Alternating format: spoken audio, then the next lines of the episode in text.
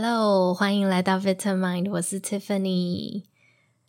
又到了这个一起聊聊单元了。那最近呢，因为开始有一些新朋友收听，所以我想说，好像是时候可以来做一个跟冥想相关的常见问答。所以我大概在上周、上上周的时候呢，在我的 Instagram 上面呢，有跟大家搜集了一下。这段时间，或者是开始练习之后，或者是路人路过，对于冥想，你有什么想知道的？有什么好奇的？然后我也整理了一些开始 vitamin 之后到现在常见的一些问题，所以今天呢，就会综合我过去的学习、书研究，然后还有我自己的经验，希望能够帮大家解答。然后在这一集的最后呢，有一个跟 Vitamind 本身比较相关的一个小小解答，呃，不好意思，小小许愿，我也塞在最后。那所以你感兴趣的话，好奇的话呢，也欢迎大家听到最后。好，那我就直接开始好了。第一题，冥想很容易睡着，怎么办？这个我相信是很多人在收听的时候，应该都非常有共感的，非常有共鸣的。因为我知道非常多人来听 Vitamind 都是因为想要睡前的时候能够帮助入睡。那我觉得这个答案可以分两个方向来讲。第一个的话呢，如果你本身听呃睡前冥想，或者说你透希望透过睡前做一个冥想，然后让自己的大脑关机，让我们的思绪比较安静的话。那你在冥想的过程中，慢慢的放松，慢慢的睡着，我觉得是完全没有问题，而且是超级赞的。反而是如果你是想要透过冥想来培养自己的专注力啊、觉察力啊，然后希望能够调节自己的情绪、调节自己的压力，那在冥想的过程中，如果真的太放松，然后容易睡着的话，其实是有点困扰。自己刚开始常在练习的时候，常常会碰到这样的情况，然后尤其是时间一拉长的时候，也非常容易，就是因为太放松，就就就丧气啊这样。所以我那个时候的冥想老师，然后包含 John k a b a z i n 他就有在讲到说，冥想的姿势其实非常重要，他都会说。你要有一个 dignified but comfortable position，那这个意思就是你要是有点尊严的，然后有点正式的，不可以太放松的姿势。所以你会听到我在做我的引导练习的时候呢，我都会讲，如果是坐着的话呢，尽量背部要挺直啊，然后不可以呃太太软烂。那或者是躺着的时候呢，手也是一样放在身边，然后脚与肩同宽等等的。这个姿势其实都可以帮助我们在过程当中稍微保留一点清醒，然后尤其是躺着的时候，我觉得睡前练习，或是有时候你习惯躺着练习的话，你甚至可以试试看，比方说，呃，双脚脚掌对脚掌，就是蝴蝶式，稍微拉个筋这种，或者是你的呃双脚可以踩在地板上，这个也是很好的帮助，推荐给大家。再来第二题，什么时候是冥想最好的时机？我的第一个直觉的答案啦，看到这一题的时候，我就想那种很 zen 的回答，就是只要可以冥想，都是最好的时机。那为什么会这样讲呢？主要就是呃，因为现在的人大家都很忙嘛，大家每天都有很多事情要做。如果你真的要求我们像古时候的人一样，每天这样子练习，可以一个小时、两个小时，或是像是在修行中的师傅一样话，呃，可以可以真的静坐很久。我觉得其实老实说都不太现实。所以我会觉得他把它当做是一个工具，我比较推崇的也都是这样，就是把它当做一个工具，然后你在一天之中能够找到一个时间是让你能够安静不被打扰的，那它就是对你来说最好的时机。对某些人来说，可能是中午午休，可能是上班通勤，我觉得都可以，只要你能够找到那个时间，我觉得对你来说就是最好的。那这个题答案的话，我觉得有另外一个延伸可以讲，就是。如果我们是希望把它维持，呃，让它变成一个习惯的话，那我觉得最好的方式其实真的就是融入到你原本有在做的任何仪式。就现在大家不是有时候都会有一些睡前仪式、早起的仪式吗？就你的 daily routine 当中，我觉得如果把它加在其中的话，就会比较自然而然的就习惯了。那像我自己的话，其实是比较习惯呃，早上一起来，因为我是个超级晨型人，就是我早上 其实会有距离我起床到我去上班时间，其实我有很大把的时间，然后所以我就会在哎早起啊，刷牙洗脸之后，可能就稍微坐下来一阵子练习一下。但是我觉得对每个人来说，每个人都不一样了，对你好的时间就是最好的时间。好，下一题哦，这个是跟 vitamin 比较有关的，不知道会不会有 YT 频道啊？其实。如果你有在呃 YouTube 上搜过的话呢，我们其实是有个 YT 频道的，但是我们完全没有在更新，诶，所以哦，这个跟我最后要许愿的那个有点关联，所以呃，可能放到最后再讲。但是简单来说的话，就是有你可以去订阅，但是里头没有东西，可能暂时也不太会有内容。最主要还是 Instagram 可以追踪我们 at its Vitamind，然后还有听我们这个 Podcast。下一题。啊、呃，没有呼吸的疾病，也没有什么呼吸障碍，但有时候让自己深呼吸、吐气，会觉得不舒服、焦虑，是正常的吗？哦，我那时候看到这题的时候呢，我就会很想要问这个朋友，就是你的吐气大概是怎么样子进行的，然后大概是嗯怎么样子呼吸频率，然后什么时候的感觉会不舒服跟焦虑？嗯。可能要稍微理清的清楚一点，我才会比较好知道问题出在哪里。但是呢，我觉得可以讲的是，呃，一开始马上要习惯深呼吸，或是突然要进到深呼吸的状态，有时候会觉得有点不舒服，这个是非常正常的。我觉得在冥想的过程当中，其实只要能够保持自然的呼吸，就是很好的。那我经常也常被问到说，是不是一定要腹式呼吸啊？一定要怎么样呼吸？我会觉得，呃，因为每个时候我们当下的呼吸的状态都不一样，有的时候你可能呼吸比较浅，当下可能自己是在一个比较紧绷的状态，所以你的呼吸会稍微急促一点，然后快一点，你就是观察自己当下的那个状态就好了。那如果那个时候特意的要去突然要让自己延长的话，我觉得有时候大脑就会开始有点思绪就会进来，然后就会想说，我这样有没有做对？这样子。够放松吗？这这样是腹式呼吸吗？就是反而会多了很多的杂音，我觉得反而就会变成一种干扰。所以关于这一题的话，或是关于整个呼吸上来说的话，我觉得，呃，你当下是什么状态，你就是先观察它，观察它。那其实很自然的，当你在观察你自己的呼吸的时候，你慢慢慢慢的延长，然后速度慢慢的放慢，然后自然而然呼吸就会加深了。嗯，希望有帮助到你。好，下一个，呃，冥想的过程中什么都不要想的念头，也算是一种杂念吗？是的，简单来说，是的，没错。这个东西呢，是我自己刚开始练习的时候也很容易会碰到的。就是一开始的时候呢，你都会很想要放空，然后很想要告自己，告诉自己说：“哦，我现在就是要来清空我的脑袋。”那但是，我相信很多人应该也是这样。我自己那时候就是，你只要一想到要清空，一想到要放松，然后接下来下一个想法就会是像刚刚提到的那样，就会开始想说：那我有做对吗？现在这样是有清空吗？这样是有放松吗？然后，诶，放空头脑，难道就是这样的感觉吗？就是你就自然而然就会衍生出更多的想法跟更多的念头，诶，所以我觉得什么都不要想的时候的这个想法，其实它本身就是一个想法。那也就是为什么在练习的过程中，我们很尝试把我们的注意力疏导到一个锚点上面。那可能是观察你的呼吸，可能是借用你的感官，可能是你触感，可能是听觉。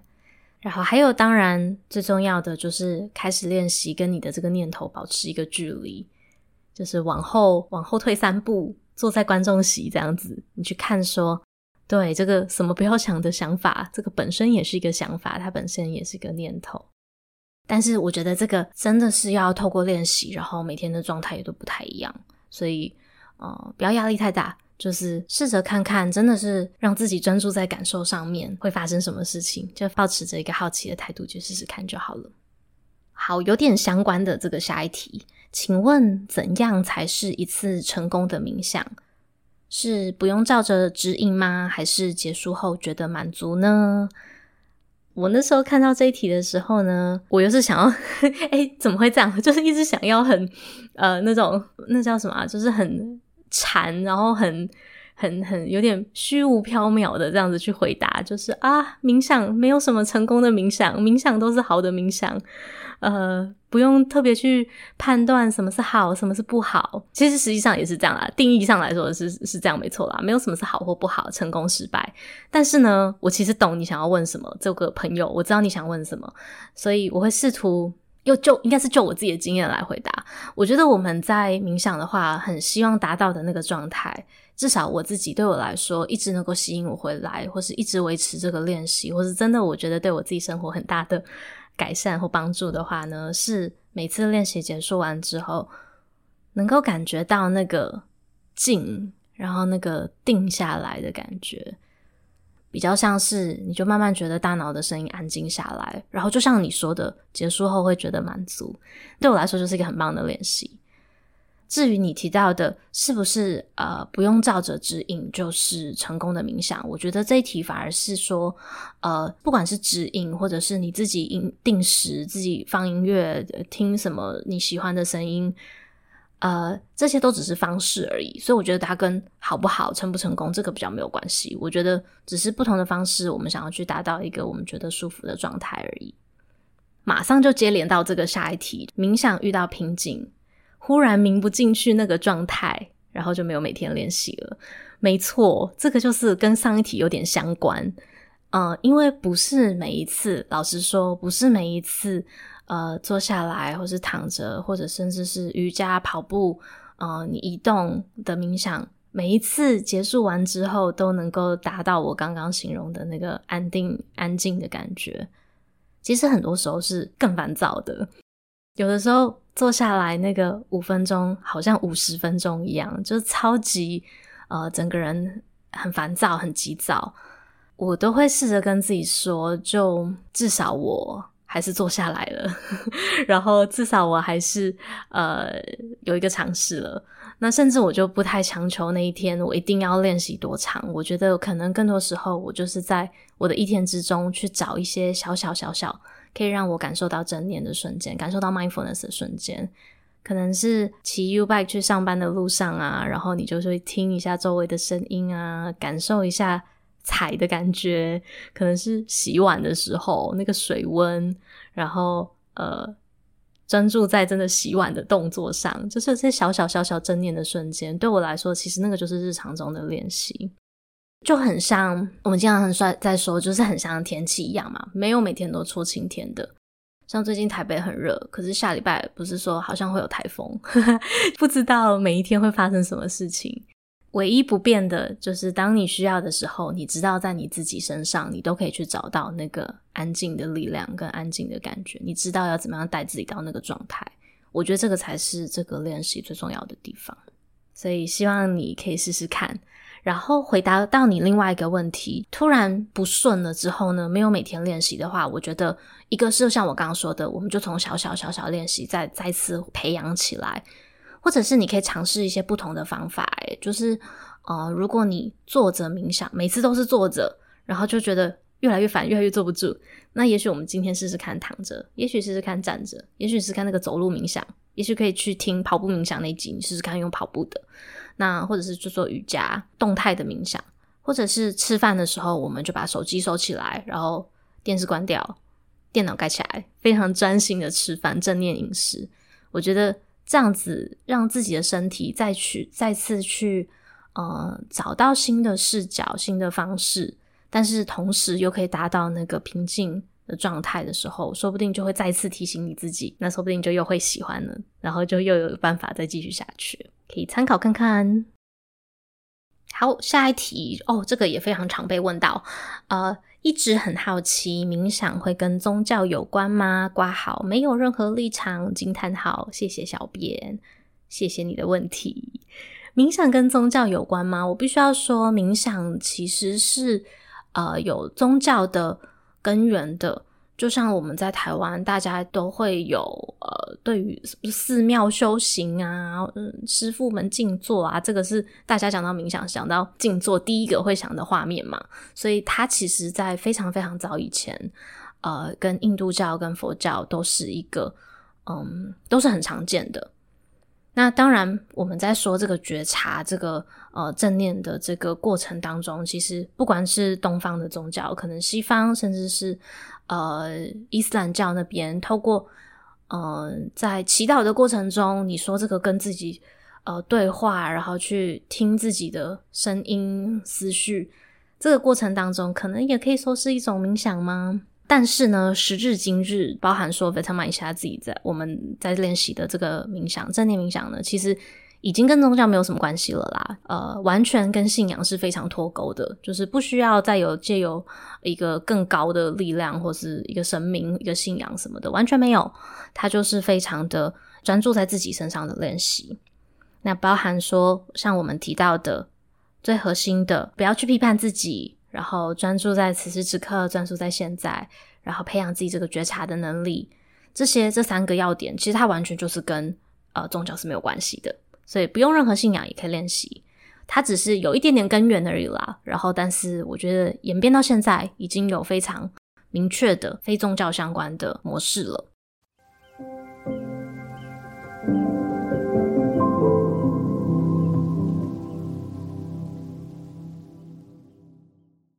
好，再来。每次冥想都会觉得心变得很安静，原本焦虑的心情都在一瞬间消失，是因为会一直深呼吸吗？还是因为也有听到你的声音？问号惊叹号，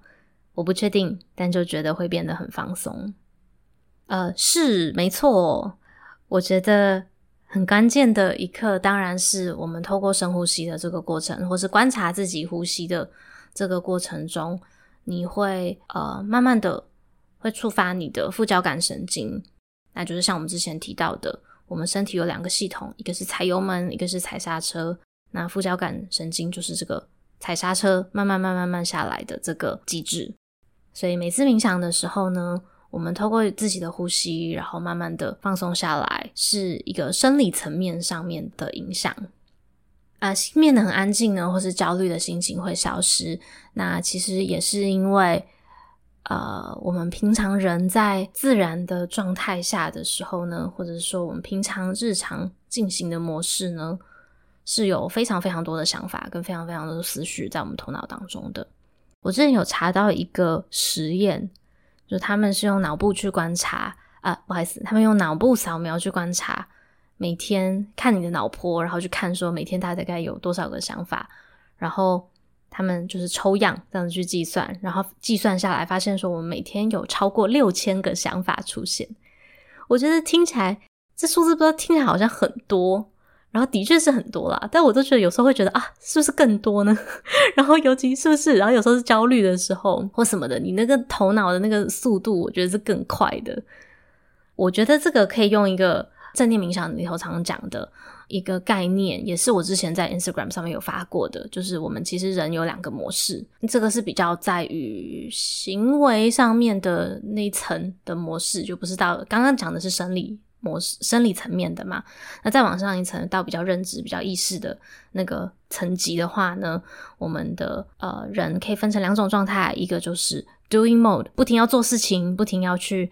呃，解决问题，然后不停要在脑海中可能有很多设想很多方法，想很多不同的可能性去比较，然后去帮助我们执行、做决策、去判断。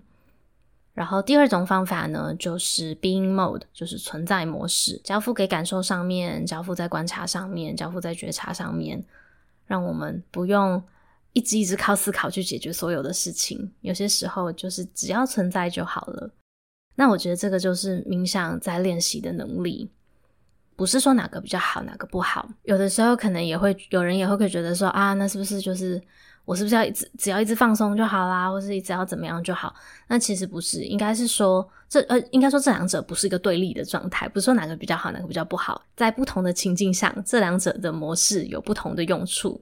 比方说我们在执行我们日常上需要解决一些问题的时候，工作啊、学业啊。不管任何事情，你想要完成、达到一个目标的时候，你的确是需要用很借很多过去的经验，或者是对未来的一些猜测、一些假设下去套用，然后想办法去达到你的目标。但是有的时候，我们在面对我们自己的情绪的时候，或是有的时候压力很大的时候，举例来说，你要用想的。呃，想出一个解决方式，其实会很难。然后，甚至有的时候，你的大脑就会开始告诉你一些假的事，比方说，就告诉你说啊，你就是很烂，你就是过去一直失败，你未来也会一直失败，会讲这种话给你听。那你无法判断的时候，你就会觉得说，天哦，真的吗？好哦，就当成真的了。那累积、累积、累积以来，就可能会研发出更负面的漩涡，然后可能会研发出，呃，就就会变得更加严重。那其实那个当下，我们也许就可以变成切换成，诶，你其实就只要存在就好了呀，你其实就是专注在当下就好了呀。切换到另外一个模式，有的时候是交由我们自己的情绪套用在当下的状态，然后去让自己的情绪去解决当下的问题。所以回到这个问题，所以回到这个问题呢，啊、为什么冥想之后会觉得心变得很安静？呃，很多时候就是。这样子的原因，然后因为我们啊、把专注力专注在感官上面，专注在当下就好。很多焦虑，很多我们不停、不停、不停生长出来的一些思绪，就会慢慢的消失不见。然后，然后你后面说有听到我的声音，哈哈，我不知道，我也我也不知道。但是我自己在录音的时候呢，我我的确是每次录音的时候都会想说啊，希望听的人可以很平静、很放松。所以我不知道诶，应该是有传达到你那边，所以感谢你。好，再来呃，下一题，静心、正念、冥想有什么不同？就这三个东西有什么不同？哦，这个问题非常非常好，真的很常被问到，然后也真的很定义这个，我觉得定义清楚真的是非常重要的。定义清楚，后续才有办法好好讨论嘛。首先可以先拆开来，就是静心呢，静心静坐、打坐，我觉得这三个通说法其实是比较容易有宗教的意味的。我觉得像刚刚这样一讲，大家可能脑海中马上就浮现一些画面嘛。那那个可能就不是我，我刚开始在创立 Vitamind 还回来台湾的时候，我就呃不想要用这几个字，因为我觉得呃那个不是。呃，正念冥想的练习，就是我们现在想要讲的是跟信仰比较分开的，我就选择了用冥想这个特定这这这两个字。那后来也是发现说，最近比较常用的，大家开始讨论的话，也通常都是讲冥想比较多。那再来就是正念跟冥想有什么不同？诶，先讲正念。呃，正念的话呢，在英文其实它是 mindfulness，就其实我们在讲正念冥想的时候，我们在说的是 mindfulness meditation。那我一开始。哈、回来的时候我我哎，我其实发觉我们翻译成正念，我超傻眼，哈哈，因为可以这样直接讲嘛。但是因为我我觉得正念好像有点误导诶，因为最近我不知道这里有没有人是台通的听众，他们最近刚好也讲到这个东西，正念是不是会让很容易让人家有一种心存正念的想法，就是以为是一个正念正面的想法，正面的念头，就有点太正能量。但是其实 mindfulness 完全不是这个意思，诶，就是 mindfulness 没有正面或没有负面，它是一个非常中性的词。它其实如果你真的要呃看它的翻译的话呢，呃，mindful 其实就是在讲有意识的，就是我有意识的做一件事情，所以我可以 mindful 的走路，mindful 的吃饭，吃饭，mindful 的划手机，mindful 的写作等等的。它比较像是一个形容词，然后它可以是一个生活方式。跟正面就是 positive 其实是不太一样的，所以我觉得啊有点困扰。每次我之前都常常被误会，就会觉得说哦哈正念冥想是不是就是要哦一直很开心什么很？我觉得那都不是，不是不是这样。可是呃，但但好像因为已经已经很常用了嘛，然后呃已经广为流传了，所以我就觉得啊没关系啦，就就这样吧，嗯。可能我也不知道有没有更好的说法，但是我自己在呃解释的时候，或是我自己在引导的时候，我都尽量就是说啊，其实就是要有意识的，然后保持觉察的这样子，保持观察的。嗯，那冥想的话呢，它其实就是一个刻意的练习，去练习，不管你是要正念也好，或是。呃，有不同的派别，不同的冥想，可能在练习不同的事情。那冥想的话，它等于就是一个特定的时间、特定的姿势，然后从你的一天拉出来，然后特别的去培养你的这个能力。那所以我们讲到正念冥想的时候呢，就是透过冥想这个刻意的练习，去练习正念的能力。简单来说，定义的话就是这个样子。所以冥想的话呢，刚刚讲到说分很多不同的派别，所以呃，像可能有听过什么呃，Transcendental Meditation，就是。美国那个，那个主持人 Oprah，他们都是练习这一种派别，就是会呃，可能可能是有个咒语吧，好像还是有个声音或什么的，就是你在冥想的过程中，你是会 focus 在那个上面。那正念我们平常讲的比较像是观察你自己的呃意识、你的想法，然后是比较呃主动一点的，就是你要专注的。那 Transcendental 的练习就是你专注在这个咒语上面，或者专注在这个。咒语嘛？是叫咒语嘛？就是 mantra，可能一句话上面，然后一个声音上面，然后透过这样子去，呃，可能是放松，可能数压等等的。但是 transcendental meditation，因为我自己没有练习过，所以我我刚刚这样讲的就是我的呃，我搜寻结果获得的答案。但我觉得感兴趣的人可以再去研究一下两者两者不一样的地方，大概是这样。希望有解答到这个很常被问的问题。好，接下来到了最后一题。哦，这题就是呃跟 Vitamind 相关的，问说都是在哪里录音的？我都是在家里录音的。此时此刻，我的这个麦克风下面垫了三本书，就是我在我都在家里录诶。然后之前搬家的时候还没有桌子的时候，我就是坐在地板上面，然后把也是一样用书把麦克风夹起来，然后在上面录音。好处是超级放松，就我就蛮随便的，然后又没有时间限制。我之前有想过要去录音室练习，呃，录音室录音，但是因为录音室会限时，然后我自己录有时候会像这个一起聊聊，我可能要想一下，然后可能要录、想要停或什么的。我觉得在家里比较放松，然后再来还有个就是我爱待在家里，所以在家里的话，我觉得是我最自然的状态。嗯，就是解答这个幕后给你听。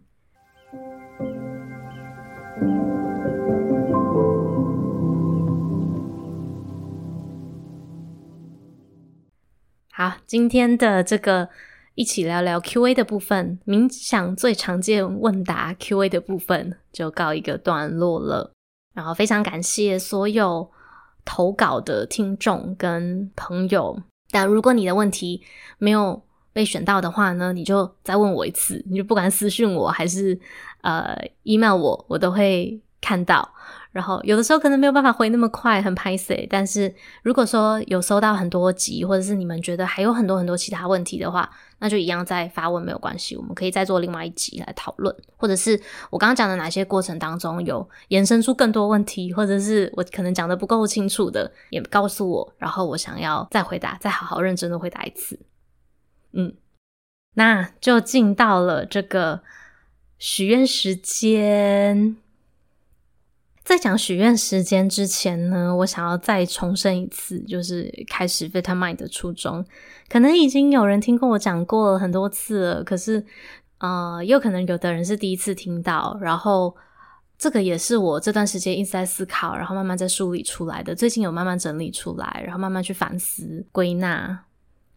那我想说的是呢，我一开始呃做 Vitamind 到现在，其实。我最在乎的事情呢，就是怎么样让心理健康这个话题尽量的普及化，然后越来越多人我们可以去讨论它，然后用一个是轻松自然，然后靠近生活的方式去讨论。那我觉得毕竟是很私人的，毕竟是很个人的话题，要做到完全的呃开诚布公，一定是有一定的难度的嘛。但是至少我觉得我们可以。做到的是，呃，去污名化，然后更明确的、更普及的去认知到说，这个议题就是一个非常稀松平常，然后非常每个人人生中都会碰到的一件事。这个就是我的初衷。那为什么又后来又会挑中，或是后来会 focus 在正念冥想呢？其实是因为。当然，首先这个东西对于我自己人生人生经验当中是有很大的帮助的，所以想要分享给大家。那然后再来第二个就是，其实在我开始的时候，包包含到现在都是啦，冥想还是一个比较非主流的东西嘛，在台湾，然后比较少有人在谈讨论它，所以我想要让更多人可以知道，可以更多的去推广。然后再来第三个，我觉得也是我最重要、最在乎的事情是这个东西它的。加入的门槛非常的低，就是每一个人你都可以有机会尝试看看，找一个安静的时间坐下来观察你的呼吸，这个是每个人都可以做得到的。你不用付很贵很贵身心灵的课程，你不用去买什么东西，也不用任何道具，你也不用去在意别人的眼光。有的时候甚至什么去上个瑜伽课什么，这个东西是门槛其实是有点高的，你可能会害怕被 judge 啊，被被人家指指点点啊什么的。那冥想练习完全不用，你就是放上耳机，然后上班的路上十分钟听一下，这样就好嘞。那我觉得这个对于普及化来说，然后把这个工具能够分享给很多人来说，这个是我觉得非常重要的。讲到目前为止呢，大概就知道我可能应该也知道我许愿要讲什么了。其实从开始到现在，除了前面一开始有一段时间是 Jacqueline 跟我一起，然后他帮我录那个广东话版本，所以香港朋友有时候一开始有听。除了那个时候之外呢，我其实都是一个人在做这些事情，就是我一个人录音，一个人写，一个人剪，然后一个人写写写文案，然后写发 story，然后发我的经营我的 Instagram，然后回大家问题，小编也是我。那当然后来有，有找了美编来帮我，就是出很漂亮的图，超级感谢。但是除此之外呢，我一手包办了全部的事。我开始觉得，如果我刚刚提到的那些，我前面说的那一大串，我的初衷，我想要把它推得更远，我想要把它更普及化，让更多人知道的话呢，单靠我一个人的力量其实是非常不够的。所以我在这边开始许愿，就是希望啊，我觉得就很像，我觉得我刚刚这样讲，就是其实我我自己在录这一集的时候，我一直有一个心中有一个画面，就是很像。人在太空中去探索，然后我们不是会丢出很多声音吗？就是很多各式各样的讯息，然后希望就茫茫的浩瀚无垠的宇宙之中，有人可以给我们一些回馈，给我们一些 feedback。然后我现在就是这种感觉。好，我要讲了，我的许愿呢，就是如果你刚听到我刚刚讲的那些话，你觉得很有共鸣的话，然后并且你又具有以下的能力之一 or more。呃，你可能是有工程背景的、技术背景的，可能你是做行销的，然后或者是你是做设计的。我先从这三个方向去盘点，这三个是会跟我比较互补的技能。那如果你是有这三个呃技能，然后同时你可能想要创业，或是你想要做一个 side project 的话呢，就请你来跟我联络好吗？我非常想要跟你聊一聊。那为什么是这三个领域的人呢？嗯，我自己。算是在新创，在科技业，然后关注 mental health tech，就是心理健康科技这个领域，其实已经非常久了。然后，其实，在非常慢的过程当中，也碰过一些技术背景的人，原本要合作，然后或是看到很多国内国外的各式各样的创办人。有一些人，我觉得他们在做这些题目的时候，很多时候是觉得，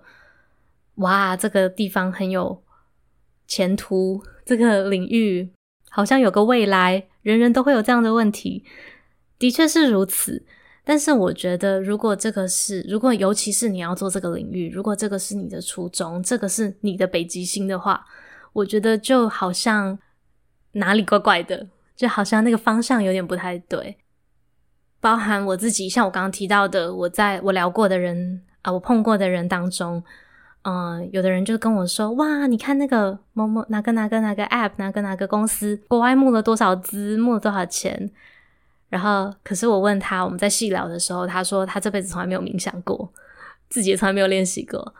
那我就觉得，哦，这样子你要怎么做出一个真的贴近使用者的东西呢？因为我自己也跟很多工程师一起工作，然后我觉得要找到这个领域，对这个题目感兴趣，然后愿意投入这个投入在这个领域当中的人是非常非常非常非常少的，所以我才会说很像我刚刚讲的那样，就是很像在宇宙之中发出一个薄弱的讯号，所以这就是我的许愿啦。讲到这里。嗯、如果你听到现在为止，你觉得天呐，就是在说我，那我拜托你赶快 email 我，或者是私讯我，我很想跟你聊聊。或者是你认识的人当中，你觉得诶，他是这样子的人，不在台湾也没有关系哦，国外也没有关系哦，我可以跟你 zoom 哦，都可以。拜托拜托，来跟我聊聊看吧。然后希望可以碰撞一些不同的想法。好，plan 了很多内容，结果没有 plan 到收尾。OK。诶，我想提一下，如果你是刚刚讲的比较是多工程师的嘛，如果你是呃行销背景的人，或者是你听了我的这个 podcast 或听起这个一起聊聊，你也很想跟我一起录的话，那我们说不定可以来聊聊看呢，我觉得找一个共同主持人是不是也蛮好玩的？不知道，我现在就丢出很多很多不同的想法，然后希望可以 hit 到某一个人。好，最后最后真的要结尾了，呃，还是一样老话一句，真的很感谢在收听的人，不管你在哪里，不管你发生什么样的事情。我之前在上课的时候呢，就有一个同学在分享说，他想到世界上有这么多人都是在为了，比方说要让自己变得更好，这样子去努力的话，他就觉得很感动。然后我自己开始 Vitamind 之后，我也是这样的感觉。每次只要想到说，哇，现在有这么多人一直在收听。然后这些人可能都是抱着，不管你只是想要睡前睡得好一点，或者是呃你想要走出失恋，或者是你想要成为更好的自己，都很感谢你给我这个机会陪你一起。如果最后这段听起来不太一样，因为我又重录了几次，想要用对的语气说出来。那今天就到这边，希望你一切都好。我们下次再见喽，拜拜。